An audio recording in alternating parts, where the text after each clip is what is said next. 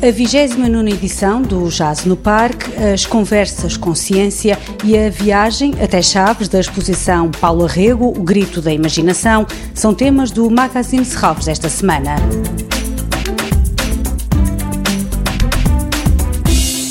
A 29 edição do Jazz no Parque é preenchida em exclusivo por músicos portugueses.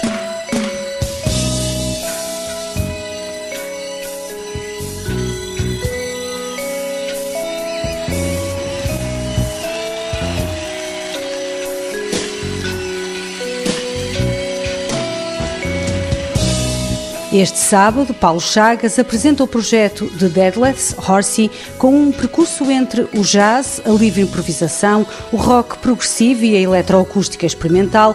O compositor Paulo Chagas inspirou-se em Frank Zappa para conceber este trabalho, como explica o programador deste ciclo, Rui Eduardo Paes. Presumo que a inspiração eh, do Paulo tenha estado em Zappa. Aquilo que eu lhe pedi foi que reunisse no mesmo projeto as várias vertentes da música que tem feito ao longo das décadas.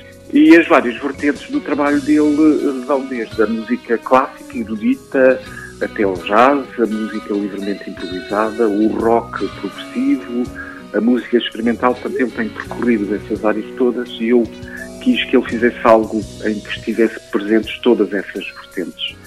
E ele aceitou o desafio e é isso que vamos ouvir Rui Eduardo Paes explica que o programa do Jazz no Parque foi reajustado para dar oportunidade aos músicos portugueses. Estes músicos interromperam a sua atividade criativa, deixaram de poder apresentar o seu trabalho ao público e isso é fundamental.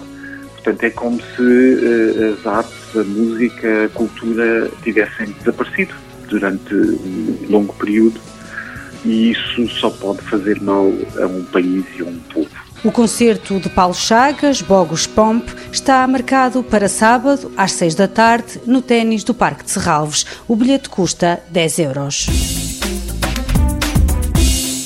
Conversas com Ciência, integrar a natureza no planeamento urbano. Nesta conversa vão ser explorados exemplos de soluções baseadas na natureza para promover uma melhor qualidade de vida nas cidades. A crescente urbanização do território tem levado, entre outras questões, à fragmentação da paisagem, criação de infraestruturas sem reposição de espaços verdes e consumo desmesurado de recursos naturais. Cristina Calheiros, engenheira do ambiente e doutorada em biotecnologia pela Universidade Católica vai guiar-nos numa conversa sobre como as infraestruturas verdes são sistemas multifuncionais que ajudam a manter os serviços fornecidos pelos ecossistemas. Cristina Calheiros é também investigadora no CIMAR.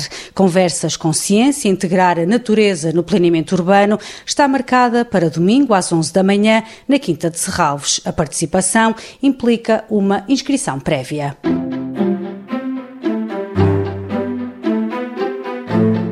Paula Rego, O Grito da Imaginação, a exposição que tem como ponto de partida as obras da pintora na coleção de Serralves, vai viajar até Chaves. De 9 de julho a 18 de outubro, o Museu de Arte Contemporânea Nadir Afonso acolhe parte das obras realizadas entre 1975 e 2004 e que são representativas de várias fases de produção de Paula Rego. A partir desta quinta-feira, haverá visitas guiadas gratuitas que terão de ter ter agendamento prévio. A exposição é organizada pela Fundação Serralves, Museu de Arte Contemporânea. Esta iniciativa integra-se num programa de exposições e apresentação de obras da coleção de Serralves, especificamente selecionadas para vários espaços, com o objetivo de tornar este acervo acessível a públicos de todas as regiões do país.